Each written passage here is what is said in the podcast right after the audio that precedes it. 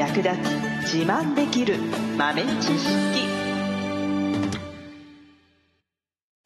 この番組は2006年バリスタチャンピオンのみえちょと。コーヒー勉強中いくちゃんがいつものコーヒーがさらに美味しくなる話をしています。この番組を聞けばちょっと自慢できるコーヒー雑学やすぐに役立つ最新トレンド情報がわかりますラジオトークで毎週火曜日お昼の12時からゆるっとお昼休み。木曜日の夜10時10分からはカフェ好き女子の夜会をライブ配信しています。美味しいコーヒーの入れ方など皆様のご質問にもお答えしますのでぜひ欠かさず遊びに来てくださいね。この配信はキャドパックさんの提供でお送りいたします。みえちょ先生。はい助けてください。どうしあのあの朝入りのコーヒーをうん。めっちゃ楽しみに買ってうん。ワクワクしながら入れてみたんですけれどもうん。なんかあんまし美味しく入れることができなくて、朝入りのコーヒーっていうのはなんかこう、難しいっていうか、うん。なんだろう、入れるの難易度高いですか？もしかして。それとも私が下手なのか。うなんか、ん注意することとかあったら教えてください。はい。なるほどね。確かにね、浅入りとか、深入りとか、まあ、中入りとか、いろいろな焙煎度合いを、こう、入れている人はなんとなく、こう、焙煎度合いに合わせて、自然にね、入れ方若干変えたりとかしてるんだけど、普段入れ慣れている豆の焙煎度合いと違うものがね、ポンと来た時に同じように体に染みついてる入れ方で入れちゃうと、うん。おやーっていう感じになっちゃうよね。なりました。うん。うん。そうなんだよね。まあ、浅入りっていうことで言うと、豆は焙煎することで中のね、成分が変わっていくんですけど、あとはパフィングって言うんですけど、その膨張するんですよね。で、中に入っている、まあ、細胞壁を、えー壊してパンと膨らむわけなんですけど、浅入りの場合は、まあ、その膨らむ途中段階とかで、えっ、と、焙煎を止めてしまうことがあるんですね。うん。その膨らみきってない状態だと、やっぱり細胞の間が詰まっているので、豆が硬い。で、お湯をかけた時にお湯が入っていくスペースがないんですね。ああ、なるほど。うん。お部屋がないみたいな。まあ中、例えば蜂の巣みたいな状態だとして、うん。蜂の巣の中にこう、取ってきた蜜を詰めていく作業をすると思っていただいて、えー深入りとか結構焙煎度が高いやつは、その蜂の巣がガラガラなんですよ。うん。だから、あの、簡単にお水が入っていくと。うん。うん。で、えー浅入りの場合は、まだその蜂の巣の穴があんまり大きく出来上がってないみたいな状態なんですね。広がりきってない。うんで、まあそこに取ってきた蜜を詰めようと思ってても、狭いよ、みたいな状態なんですようん。ね。うん。うん。うんなので、えーじゃあどうするのって言ったら、ゆっくりやってちょうだいっていう、ゆっくり。ゆっくりやってちょうだいっていうことですね。で、細かい作業みたいな感じになると思う。狭いところにお湯を、お湯というか何かね、入れようと思うと気使うじゃないですか。こぼさないように、みたいに。あなので、大きな丼にお湯を入れるのと、あちっちゃいおちょこにお湯を入れるのとでは、気の使い方がちょっと違うじゃないですか。違います。全然違う。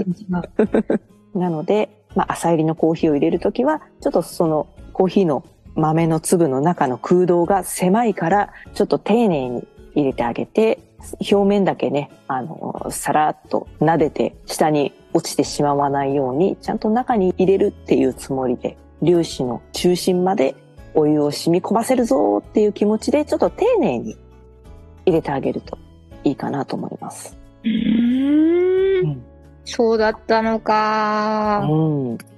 そう、だから表面だけこうなでなでして、お湯がなでなでして、そのままあの下に出てきちゃったっていう感じですかね、イメージでは。浅入りのコーヒーをうん。普段と同じように、例えば中入りとか深入りのコーヒーを入れる感覚で入れてしまうと、豆の粒子の中心までお湯が行き渡る前に終わっちゃうみたいああ、そっか。じゃあ、しっかりと蒸らして、ゆっくり入れる方がいい。うんそうそうそうえ、じゃあ、逆に深入りの場合はどうなんですか？はい。深入りの場合は、まあ、その細胞の中の空洞が逆に広い。たくさん熱が加わっているので、あの、細胞壁がまあ、まあまあ壊れた状態というか、うんうん。なんですね。なので、えーお湯が入っていけるスペースっていうのは結構たくさんある状態。豆も柔らかい、崩れやすいですね。その代わりにというか、膨らんだ細胞壁の中に炭酸ガスが詰まってるんですよ。うーん。で、この炭酸ガスは、えっ、と、まあ、香りの成分がね、ほとんどなんですけれども、このガス、お湯をかけると、まあ、気体が温められて膨張するというのと、あとは中にお湯が入ることで押し出されるっていう理由で、もこもこもこもこーっとすごく膨らんできます。はい。はいはいはい。えだから、まあ、中入りとか普通のね、焙煎度合いのコーヒーでも新鮮であればすごくもこもこ膨らむんですけど、もうそれ以上に膨らみます。うーん。なので、最初はやっぱりね、空気を、空気というかガスを抜いてあげるように入れてあげる必要があるんですね。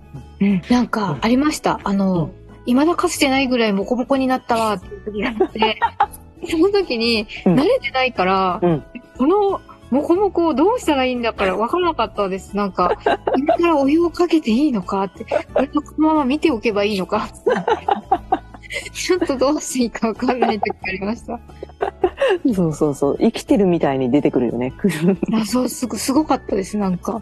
そうそうそう。ねあ。そそ中からチンアナゴでも出てくるのかなみたいな。そうそうそう。だそういう時は、ちょっとね、膨らむのが落ち着くまで待ってあげるっていうのがね、えーいいかなと思います。あうんあ、そうなんですね。そう。で、待ってて、あ、落ち着いたなと思って、またかけ始めると、また膨らんできたりするので、うん。で、あ、膨らんできたと思ったら言いやめて、で、あ、もういいかなと思ったらまた入れてみるみたいなのを、ちょっと前半はちょこちょこと繰り返す感じにはなるんですけど、うん。もう一通り、あのーガスが抜け切っちゃえば、もうこっちのもんというかね、えーあとはね、コーヒーの豆の粒子の中にしっかり、あの、お湯が浸透しているので、あとはもうそれをえー一緒に新しくかけたお湯と一緒に友達ってもらって、ねえー一緒に出てきてもらうだけ。なので、まあ前半は気をつけ、気を使いながらゆっくり入れるけど、後半は割とスムーズにさらっと流すような感じで入れていただくといいかなと思います。なるほど。わうん。かりました。はい。えちなみに、朝入りのコーヒーをうん。粗挽きにしてしまったら、余計にそのお湯が浸透しないから、うん。粗挽きにしない方がいいですか？えっ、とね、粗挽きに、そうだな、細かくするのも、どうなんだろう。そうね、あんまり粗挽きにすると多分浸透するのにちょっと時間がかかるかな。うんう。ん。かといって細かくすると雑味が出やすいんですよ。あの、浅入りの方が。